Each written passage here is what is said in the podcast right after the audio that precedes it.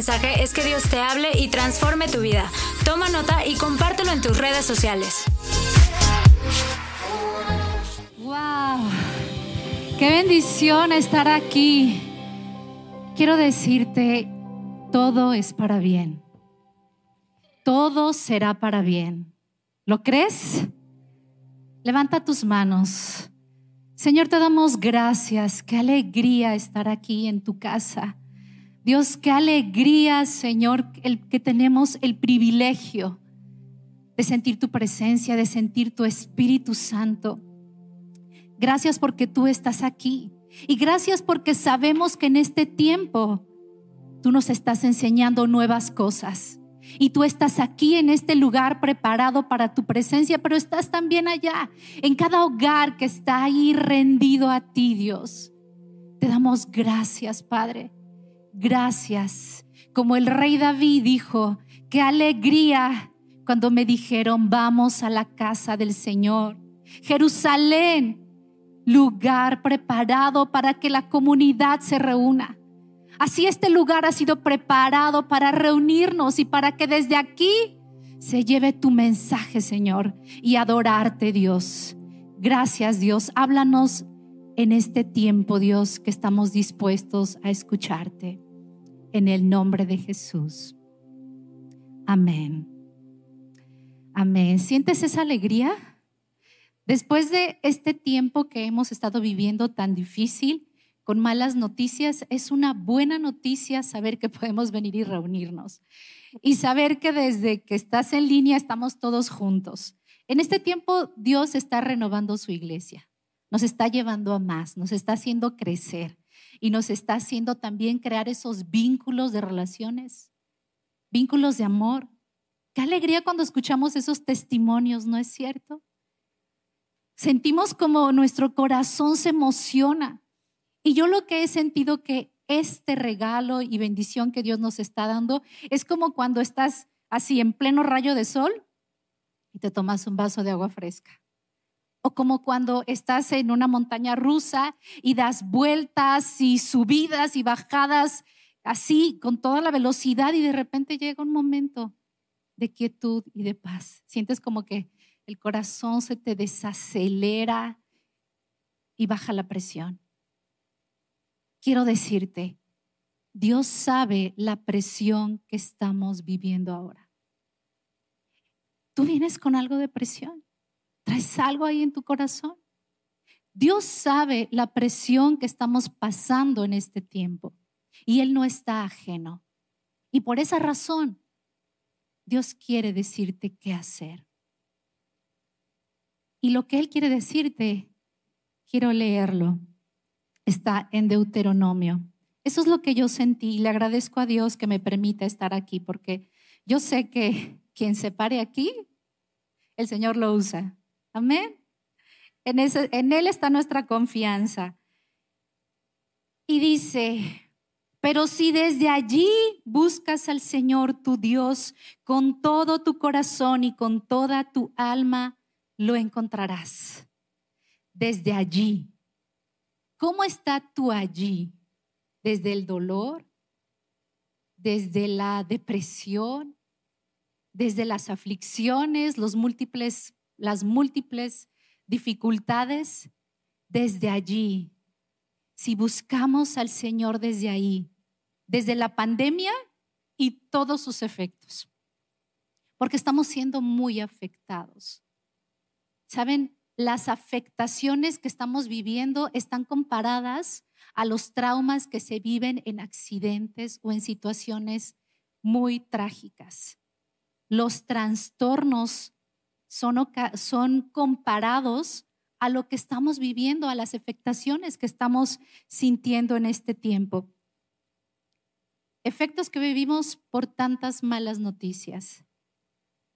Porque cada noticia es un impacto que recibimos y nos afecta y hace que tengamos reacciones de acuerdo a eso que, que nos impacta. ¿Qué son las noticias que estamos escuchando ahorita? Todo se va a poner peor, vienen oleadas fuertes, las cosas se van a complicar más, porque las noticias que hemos estado escuchando son de innumerables pérdidas, ah, situaciones económicas, de negocios, de empleos. Esas son las noticias que hemos estado escuchando últimamente. Y por cierto, el título de mi mensaje es Noticias del Mundo. Así están las noticias del mundo y estamos muy afectados. ¿Qué tan afectados estamos? Pensemos, por ejemplo, ahora cuando alguien estornuda, ¿qué tal el miedo que te da? Ya el amable salud, ¿dónde quedó? Tenemos tanto miedo y si alguien tose, le pides que te explique por qué tosió. O no sé si a ustedes les ha pasado, pero si tú te dan ganas de toser, te aguantas la respiración y no toses. No, si lo han hecho, ¿verdad? Porque yo sí lo he hecho. Y si de por sí ya por fin sale y toses y el polvo se me fue por el otro lado a la saliva. Tienes que explicar las cosas. Lo haces. Y hay niveles, porque hablamos de trastornos y llegan neurosis. A ver, enséñenme las manos. ¿Cuántas veces las han lavado hoy? Ah, ¿verdad? Ya de que nuestra mamá nos decía lávese las manos, ahora ya no, no las lavamos y ya las traemos resecas y bueno, estamos con eso. ¿Y qué tal checarnos la temperatura? Constantemente, ¿no? Ahora ya es más común tener un termómetro en casa. O si vas a algún lado al súper, te lo están tomando cada 10 minutos. Sales de un lugar y llegas al otro y dices, wow, otra vez. ¿Y a poco no sienten miedo cuando les dicen, si te lo apuntan a la cabeza, te matan las neuronas? No, por favor, no, mi cabeza, no, yo aquí, la mano, el cuello, pero no las neuronas. Sentimos mucho miedo y se nos va la respiración. Entonces, ¿cómo estoy saturando? Vas con el oxímetro. Ya también se tiene en casa. Estamos con muchas neurosis. Y esto resulta chusco, como lo estoy diciendo. Pero yo también soy víctima de la pandemia y sus efectos. También lo soy. Porque si alguien notó, me cortaron el cabello. Yo fui a que me lo despuntaran, aclaro. Yo solo le dije, Gabriel, voy a ir a que me lo despunten. Y de repente ya me vi así. Y siempre me recogí el cabello porque no, hasta hoy Gabriel me pudo ver así. Pero bueno, también le pasó a Gabriel. Entró en crisis y ya se cortó el cabello también. Sí. y se ve súper bien. Se ve súper, súper bien. Pero ¿quién más ha entrado en crisis? ¿Qué has hecho? Muchos ya sé que se han cortado el cabello y ¿por qué entramos en esa crisis y esa ansiedad? Porque esos son los, los efectos que están ocasionando todas las cosas de el allí donde nos encontramos. Y yo quiero hablarte de un hombre que también se encontró en una situación muy afectado, porque lo que estamos recibiendo, todas esas malas noticias, son amenazas de muerte. Literal. Lo que estamos recibiendo son amenazas de muerte. Y él, ¿qué fue lo que hizo? ¿Cómo lo vivió el haber sido amenazado de muerte? Y de quién quiero hablarte es del profeta Elías. El profeta Elías fue amenazado de muerte. ¿Y cómo fue como él reaccionó. Elías recibe una amenaza de Jezabel, la reina Jezabel, que estaba muy enojada porque Elías acababa de matar a sus 450 profetas de Baal, porque Jezabel había introducido la idolatría a Jerusalén. Eso había hecho Jezabel. Entonces estaba muy, muy enojada, había introducido la idolatría al pueblo de Dios. Y entonces le manda a decir esto a Elías. Le dice esta noticia. Primera de Reyes 2, 19, 2. Entonces Jezabel envió un mensajero a Elías para decirle, que los dioses me castiguen sin piedad si mañana a esta hora no te he quitado la vida como tú se la quitaste a ellos. El impacto que recibió Elías con esta noticia fue llenarse de miedo. ¿Y quién no se llena de miedo con una noticia que atente contra tu vida? Así es lo que estamos teniendo. Muchísimo miedo, muchísimo temor. Temor por todas las cosas de la pandemia, pero también por todo lo que en este mundo se produce. Enfermedad, violencia, inseguridad. Estamos con tanto miedo por todo lo que estamos viendo a nuestro alrededor en nuestro mundo. Entonces, globalmente estamos siendo muy, muy afectados. Las noticias nos asustan. Se, se están formando eh, neurosis de, de situaciones irreales, pero también de cosas muy, muy reales, de cosas que estamos viviendo muy, muy dolorosas. Como iglesia, Dios nos ha llevado a otro nivel, a otro nivel de amor y de apoyo. Ahora no solamente estamos cargando con nuestras propias cosas, luchas o situaciones, sino que estamos aprendiendo a dolernos con el otro, con las situaciones que, vive la otra persona. Abrazamos porque somos familia. Y sabes, seas de palabra de vida o no, eso es lo que Dios está haciendo ahora. Ahora con las oraciones, aunque no conozcamos a las personas, nos dolemos muchísimo. Y les amamos y tenemos toda la esperanza. Pero sabes, humanamente sí somos afectados. Sí lo somos. El otro día Gabriel dijo, dijo esta expresión. No, se murió. Inmediatamente mi corazón estaba a mil por hora. Mis ojos empezaron a, llenarse de lágrimas y le dije, no, ¿quién? Y me responde, la carga de la bocina. Y yo le dije, no, por favor, ya expresiones así, no estamos muy afectados de situaciones irreales, pero de situaciones reales. Estamos afectados. ¿Y qué es lo que siento? ¿Cuál es el mensaje que siento de parte de Dios para, para la iglesia, para su iglesia, para nosotros hoy? Es cómo contrarrestar las noticias del mundo. Y la forma es con las noticias de Dios al mundo.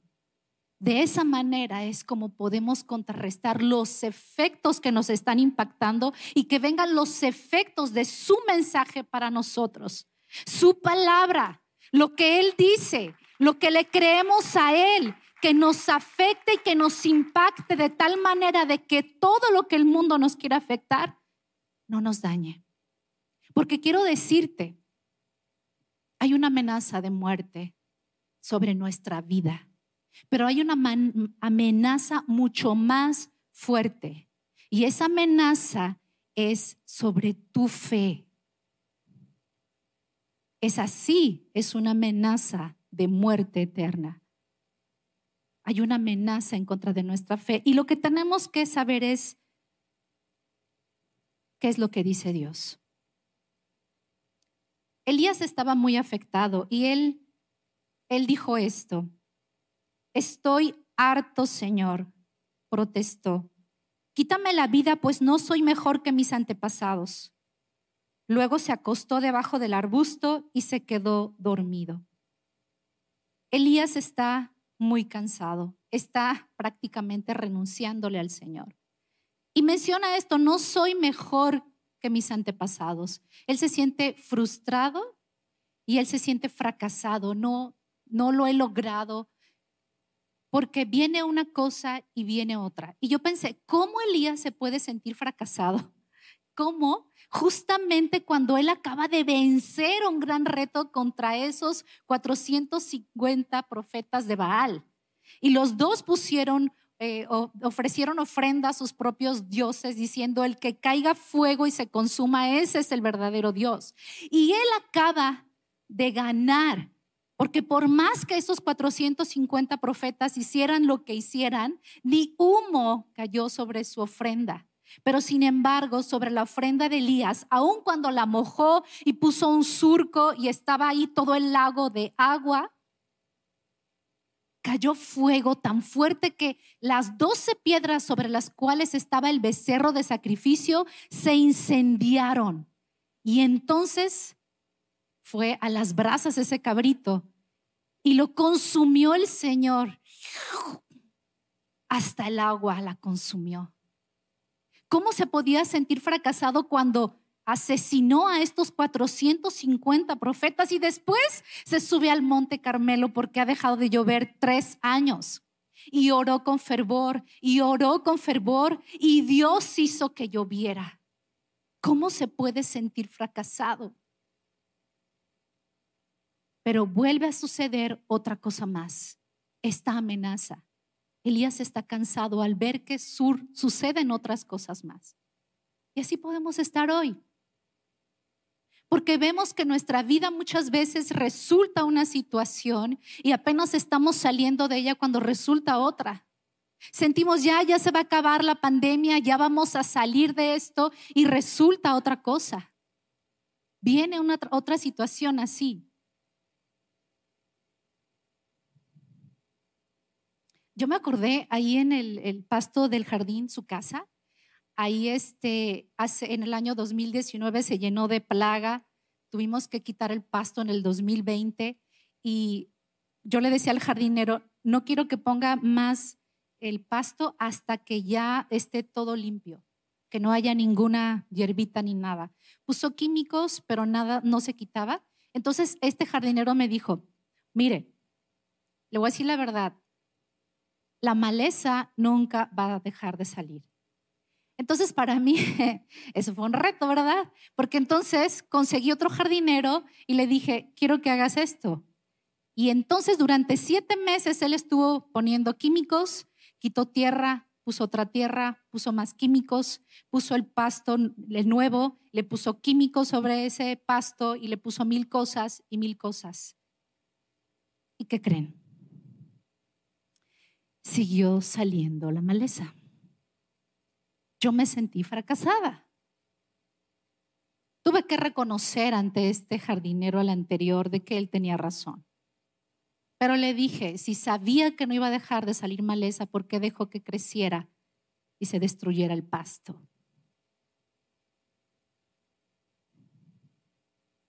¿Por qué te digo esto? porque las cosas en este mundo salen y salen. Pero tienes que saber que Dios es fiel siempre. Dios es fiel siempre. Y te voy a decir cuatro cosas que son el mensaje que siento que Dios te quiere dar para que tú te agarres de ahí. Dios te ama. Dios te ama, ¿sabes? El, escuchar Dios te ama, yo sé que ahí en tu mente, ah, porque todo el impacto y los efectos que hemos estado sintiendo en este tiempo, lo que nos dicen es, estoy desamparado. Dios me desamparó. Dios me abandonó. Y escuchar un Dios te ama, tienes que creerlo. Y el efecto que viene sobre ti es sentir la seguridad de un Dios que te ama tanto, que dio a su Hijo único para que tú, creyendo en Él, no te pierdas, más tengas vida eterna. Ese es el amor de Jesucristo sobre ti y que te debe sostener. Él me ama. Dios te ama. No te dejaré ni te desampararé. Dice Deuteronomio 31, 8. El Señor mismo marchará al frente de ti y estará contigo. Nunca te dejará ni te abandonará. No temas ni te desanimes. Una verdad. En el desde allí donde tú te encuentras, tienes que saber que Dios te ama. Tienes que tener esa seguridad. A pesar de la situación que tú estés viviendo, Dios te ama, siente esa seguridad. y Él cumple la promesa de que siempre va a estar ahí. Siempre Dios está disponible y por eso dice, si me buscas desde allí, me encontrarás, porque es una promesa. Pero a mí me encanta el amor de Dios, porque a veces no tenemos fuerzas de ir a Dios. Pero entonces es cuando Dios va contigo. Elías no fue con Dios, Elías se aisló y se apartó, pero Dios sí fue con Elías. Dios sí fue con él. Cercano está el Señor a los quebrantados de corazón y salva a los abatidos de espíritu. Él está más cercano cuando estamos en esa condición y es cuando nos busca. Y eso hizo con Elías. Él, él fue, él mandó que fueran a él. Dice en Primera de Reyes que estamos leyendo, está en el capítulo 19. Y acostándose bajo el arbusto, se durmió. Pero un ángel lo tocó y le dijo, levántate, come. Entonces vio que en su cabecera había una torta cocida sobre piedras calientes y una vasija de agua. Comió y bebió y volvió a acostarse. La segunda cosa, Dios es fiel. Dios es fiel. Ten esa seguridad y esa confianza que en la situación en la que tú te encuentras, Dios es fiel. Dios envió a ese ángel para que alimentara a Elías. Dios envía personas para que te ayuden. Dios las envía a ti. Dios envía ángeles, Dios envía personas y Dios envía animales y envía lo que sea. Cuando estamos tan afectados se nos olvida que Dios ya nos ha ayudado en otras ocasiones. A Elías Dios ya lo había ayudado en otras ocasiones. Había mandado a los cuervos que lo alimentaran. Y otra cosa más, había ordenado a una pobre mujer viuda que lo alimentara. Y esta mujer obedeció, siendo una mujer extranjera y Dios no era su Dios, pero ella obedeció. Por eso quiero decirte, Dios es fiel con quien es fiel. Yo me imagino a Dios con este acto de darle alimento a Elías sobre piedras, haciéndole el recordatorio de lo agradable que había sido para Dios ese sacrificio que Elías le había dado sobre piedras. Y que le llevó unos molcajetes de arrachera, me imagino, ¿verdad? Porque alimento sobre piedra, bueno, es lo que yo me, imagino. Eso fue lo que le, o algo así, yo creo que sí le mandó, ¿no? Dios es fiel con quien le es fiel. Y Dios usa aún al extranjero. Y Dios usó a esta mujer. Y Dios fue fiel también con esa mujer porque fue fiel.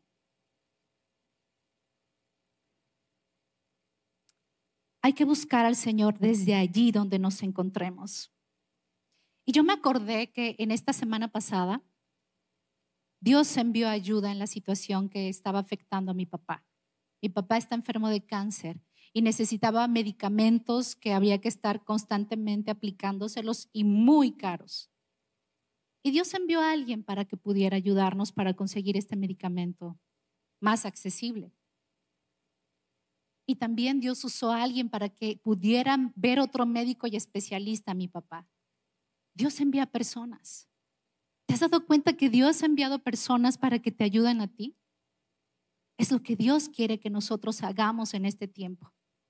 Que seamos esos ángeles, que seamos esas personas que pueden ayudar a otros y que reconozcamos, Dios ha sido fiel en mi vida. Dios ha sido fiel en estos tiempos.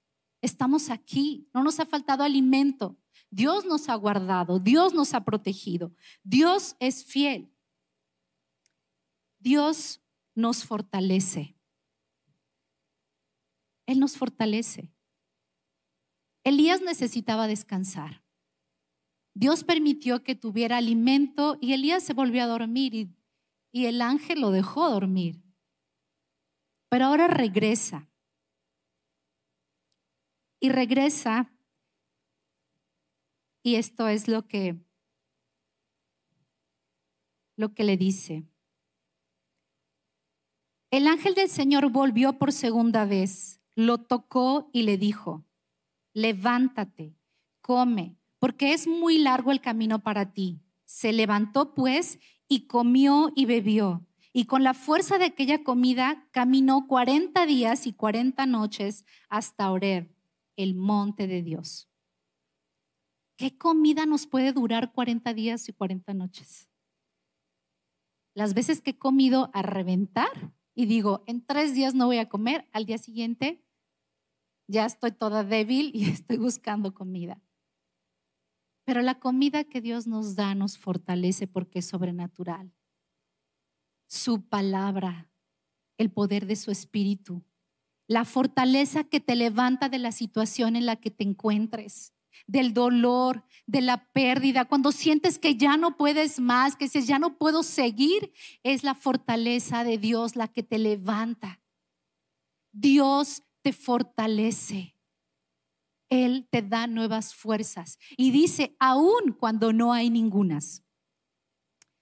Podrán desfallecer mi cuerpo y mi espíritu, pero Dios fortalece mi corazón.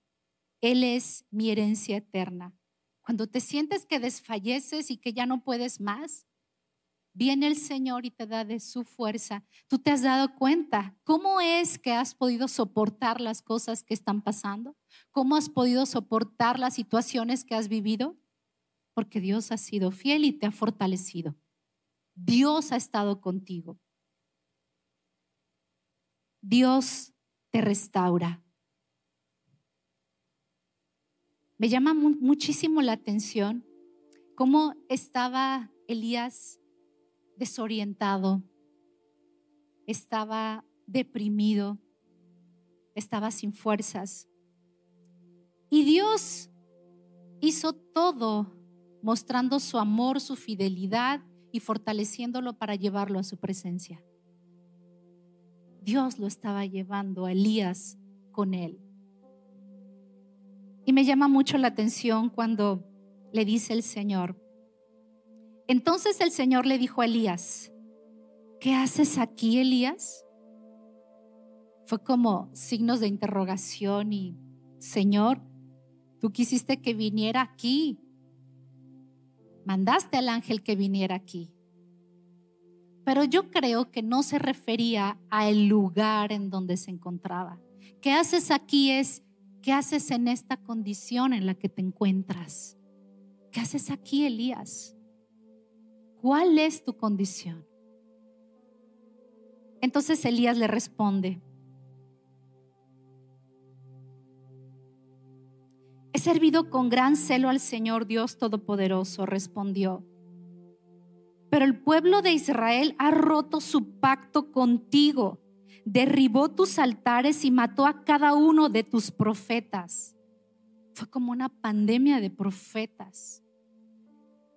Yo soy el único que queda con vida y ahora me buscan para matarme a mí también. Todas estas son razones por las cuales Elías está afectado, dolido y sufriendo. ¿Cuáles son tus razones por las cuales tú estás allí? Si te dice el Señor, ¿qué haces aquí? ¿Cuál es tu condición en la cual te encuentras ahora? ¿Qué le puedes decir? Señor, han muerto amigos, han muerto de mi familia. Estoy muy dolido por esta situación. Y me encanta cómo el Señor es tan amoroso que no reprende a Elías por estar así. Porque el Señor no es insensible a la situación que estamos viviendo, no es insensible a tu dolor. Y lo que él hace es decirle, sal y ponte de pie delante de mí en la montaña. Y yo quiero pedirte, si tú te sientes cómodo y quieres hacerlo, ponerte de pie. En una manera simbólica, como lo hizo Elías. mientras Elías estaba de pie allí, allí en su condición, allí en la situación que él estaba viviendo, el Señor pasó. Elías estaba parado allí, pero quiero decirte, él no salió, simplemente se puso de pie. Y dice, y un viento fuerte, impetuoso, azotó la montaña. La ráfaga fue tan tremenda que las rocas se aflojaron. Imagínate qué tremendo fue que todas las rocas se hubieran desprendido. Y así es como sentimos que la situación en el mundo nos está moviendo y nos está afectando. Y estamos asustados. Pero el Señor no estaba en el viento. Después del viento hubo un terremoto. ¿Cómo? ¿Otra cosa más? ¿Algo más fuerte si esas rocas se aflojaron con el viento y la ráfaga? Con el terremoto, imagínate qué sucedió con esas piedras. Pero el Señor no estaba en el terremoto. Pasado el terremoto, hubo un incendio. ¿Cómo ahora un incendio? Si algo quedó con esa ráfaga y después el terremoto, ahora un incendio. O sea, si, si estoy viviendo una situación familiar con mi esposo, con mis hijos, ahora viene una enfermedad, ahora el negocio se viene abajo, sientes que así está tu vida, destrozo tras destrozo. Pero después del incendio hubo un suave susurro. Cuando Elías lo oyó, se cubrió la cara con su manto. Y si tú te sientes cómodo, cubre tu rostro con tus manos.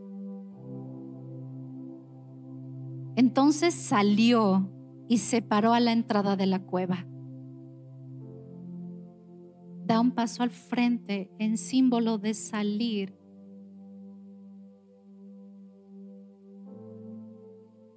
Dios lo estaba consolando. Dios estaba consolando a Elías mientras que el mundo es cruel. Dios es tierno. Dios es tierno y te muestra su gran amor. Les he dicho todo lo anterior para que en mí tengan paz. Aquí en el mundo tendrán muchas pruebas y tristezas, pero anímense porque yo he vencido al mundo.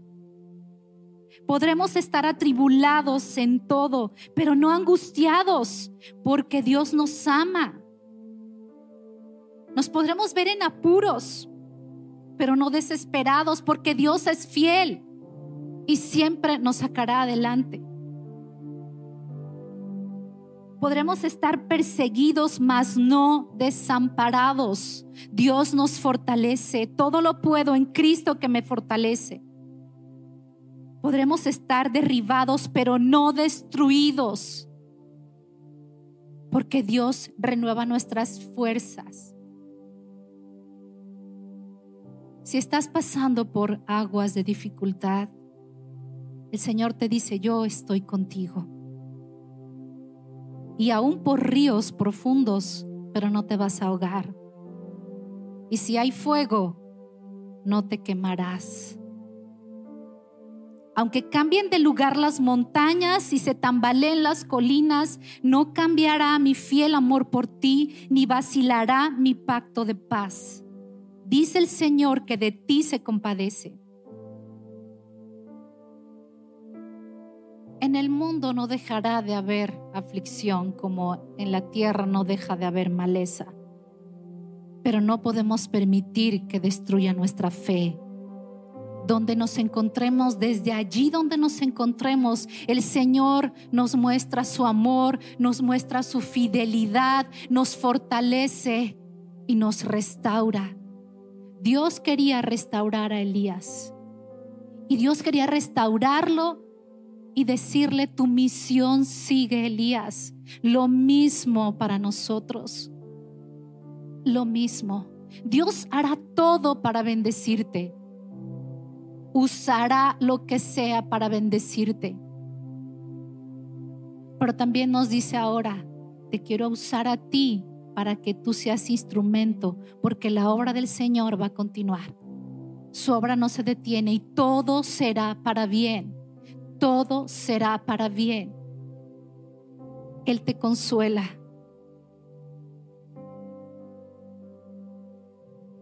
El miedo pone incertidumbre de qué pasará. Pero Dios nos dice, pase lo que pase, ahí estaré contigo. Y entonces nos llenamos de paz. Nada podrá jamás separarnos del amor de Dios. Ni la muerte, ni la vida, ni ángeles, ni demonios, ni nuestros temores de hoy, ni nuestras preocupaciones de mañana, ni siquiera los poderes del infierno pueden separarnos del gran amor de Dios. Ningún poder en las alturas ni en las profundidades.